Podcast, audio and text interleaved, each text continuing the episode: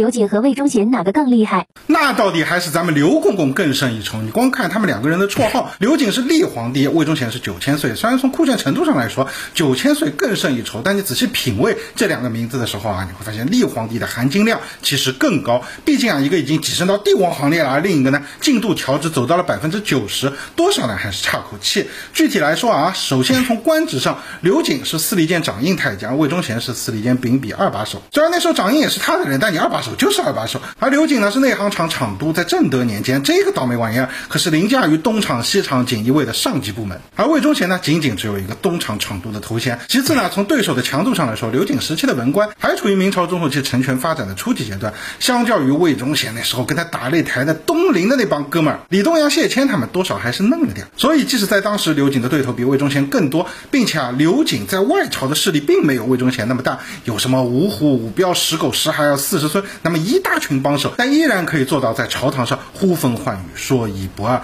也正因为刘瑾的权势更大，那么第三点，也就是刘瑾的下场比魏忠贤更惨。前者呢是被凌迟的，后者就是被刺自尽的。行刑强度上的不同，也代表了胜利后的文官集团对他们俩的恨到底啊哪个更深，并且啊从格局上来说，刘瑾也比魏忠贤啊更胜一筹。这个啊就得从刘瑾的生平说起了。相较于魏忠贤二十多岁才进宫，并且之前啊本来就是一个恶棍无赖、一个坏到骨子里的人不同，刘刘瑾六岁的时候就被弄进宫来，他是一张白纸，非常的单纯，并且啊这时候的刘公公还是一个非常有抱负的人，他有偶像，你看厉害吧？但是啊这个偶像呢选的却不怎么靠谱，他粉的那个人居然是明宗朱祁镇时期的那个王振，你没听错啊，就是那个土木堡之变的罪魁祸首之一。那有人说了，这王振有什么好粉的？哎，你别说啊，如果把明朝的太监看成是一个门派的话，那当年在朱瞻基给内官们设立内书房，教他们读书识字时候的那第一批授业讲师师之一的王振王师傅，那绝对算得上是这个门派的开派祖师了。并且啊，相较于王振在外朝胡搞瞎搞不同，在内廷对于自己的这些太监学生们，作为老师的王公公啊，那还是非常照顾的。这就造成了他在之后历代工人口中啊，这口碑极佳。毕竟啊，谁都想有一个好上司，上司对我好就行了。至于他业务能力怎么样，有没有让公司倒闭，说实话，这管我啥事儿？所以啊，以王振为偶像，可以看得出青少年时期的刘瑾还是希望自己能做个好太监的。然而运不济，相较于别的能够进入司礼监、御马监的天之骄子啊，不对，应该叫天之交换而言，刘瑾却被分配到了教坊司进行工作。这个地方是吧？大家都知道干嘛的？这是一个负责搞娱乐活动的地方。所以啊，从后期刘瑾能陪朱厚照玩好这点上来看，多少还是有点业务基础的。在教坊司任职的刘瑾工作非常认真，总想着翻花样把节目搞得漂亮点。可惜啊，人算不如天算，在明孝宗朱佑樘登基庆典的重要活动中，他出现了演出事故，给搞砸了。御是言官啊，自然不会给刘公公什么面子，直接上奏要求咔嚓了这个相关责任人。好说歹说之下，再加上朱月春性格啊这方面本来就比较善良，就把刘瑾啊打发去给茂陵给他爹朱见深看坟了。而这坟头一看就是十一年，到弘治十二年，八岁的太子朱厚照出阁读书，在这十一年里散尽家财，到处找关系的刘瑾才算捞到了一个太子伴读的机会。正德这是一个特别爱玩的人，啊刘瑾他最拿手的哎就是陪别人玩，所以很快包括刘瑾在内的张勇等八人就在一群伴读中脱颖而出，成为了太子的好朋友。而随着明孝宗朱佑樘的早逝，当十五岁的朱厚照登临大宝后，他们又很快成为了新皇的心腹，江湖上还给他们起了个绰号叫八虎。据说啊，在八虎中，刘瑾开始啊只排在第七位，因为刘瑾早年看坟看得太久了，等到正德登基的时候，他已经五十多岁了，这也导致啊他相比张勇那些更年轻、更能折腾的人而言，并没有那么的受宠。然而一次突发事件却让他摇身一变，彻底咸鱼翻身。正德元年十月，看着皇帝跟太监们走得很近，六部九卿联名上书弹劾八虎。可惜啊，毕竟这时候正德刚登基，他自己都还没干啥呢，这手下的太监能造出什么孽来呢？文官们的弹章可以说是一点靠谱的罪状都没有，基本都是胡扯一通，什么天地正气、历史教训啥的。但就这得出的结论，居然是要把这八个人咔嚓了。说实话，这真的有点欺负人了。而当时十六岁的朱厚照看了这份奏书后啊，也是被吓得不轻。明史中的原话是精气不实，也就被吓哭了，饭都吃不下。那么既然把皇帝都能吓到那个程度，那八虎就更不行了。听到这个消息，直接是相拥而哭。毕竟啊，之前也就是陪太子玩，谁见过这个架势呀？不知道怎么办，也非常的正常。但别急，你们没见过，曾经在弘治元年被指名道姓要把他咔嚓了的刘公公，他见过。毕竟在心理素质这块，五十多岁的刘瑾，这就不是张勇他们几个小朋友可以比的。一顿操作后，危机解除，也让缓过劲儿来的正德啊，在意识到文官的强势后，决定以刘瑾为核心，打造一个属于自己可以跟文官叫板的队伍。而这一年，刘景已经五十五岁了。可以说啊，这个时候的刘瑾怀揣过远大理想，遭遇过生死劫难，经历过人生低谷，最后迎来了自己一飞冲天的机会，并且从过程中看呢，并没有什么丧尽天良的行为发生过，无非是完美履行了他自己的本职工作，陪老板吃好喝好玩好。然而啊，早年被文官弹劾，险些丧命的往事，也让他那颗埋藏了二十多年对于读书人仇恨的种子，在他掌握权力后啊，开始疯狂的生长起来。或许啊，也就是因为如此，正德才会选择他来作为对抗外廷的头号急先锋吧。在大家的印象里呢，这太监只要掌权啊，那必定是无恶不作。然而刘瑾吧，开始还真是想干点事儿的。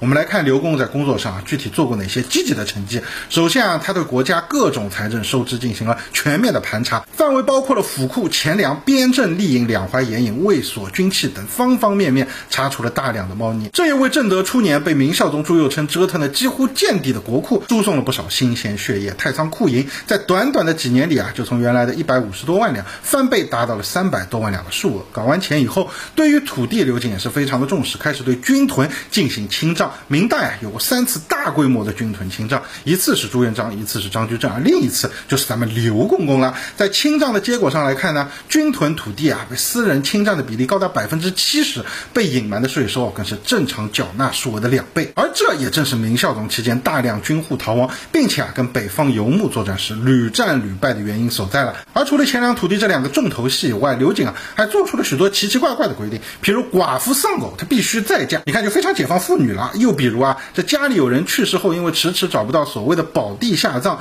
停棺的时间到了一定时限后，他必须火化，不得拖延。还譬如在京官员休假期间或者生病满一年的，全部要强制退休，等等等等。可以看得出啊，寡妇和丧葬这块，刘瑾针对的是那些存天理灭人鱼的道学家、理学家，不让京官摸鱼呢，则是指向了所有的高级文官群体。可见啊，咱们刘公公对读书人的恨那是有多深了。看到这儿，你要是觉得我要给刘瑾洗白呢，那你就太小看我了。我怎么会做这种与主流观点相违背的事呢？可以这么说啊，历代宦官中，但凡能够做到全宦的，我是没见过谁心里不扭曲的。什么是全宦啊？这标准就是皇帝很信任，内廷他老大，外廷的相关重要岗位呢，也尽在他的掌握。能够做到这一点的，其实啊，也就只有刘瑾、魏忠贤了。因为当内阁、锦衣卫、吏部全是你的人在管辖的时候啊，可以说行政权、人事权、监察权也就落入你一人之手了。这时候虽然身体体上是残缺的，但就权力上而言，其实和皇帝的确已经没有太大区别了。换你，你也膨胀，更别提苦了几十年、一肚子委屈、一肚子愤恨的刘瑾同学了。所以啊，在他眼里啊，这文臣就没一个好东西。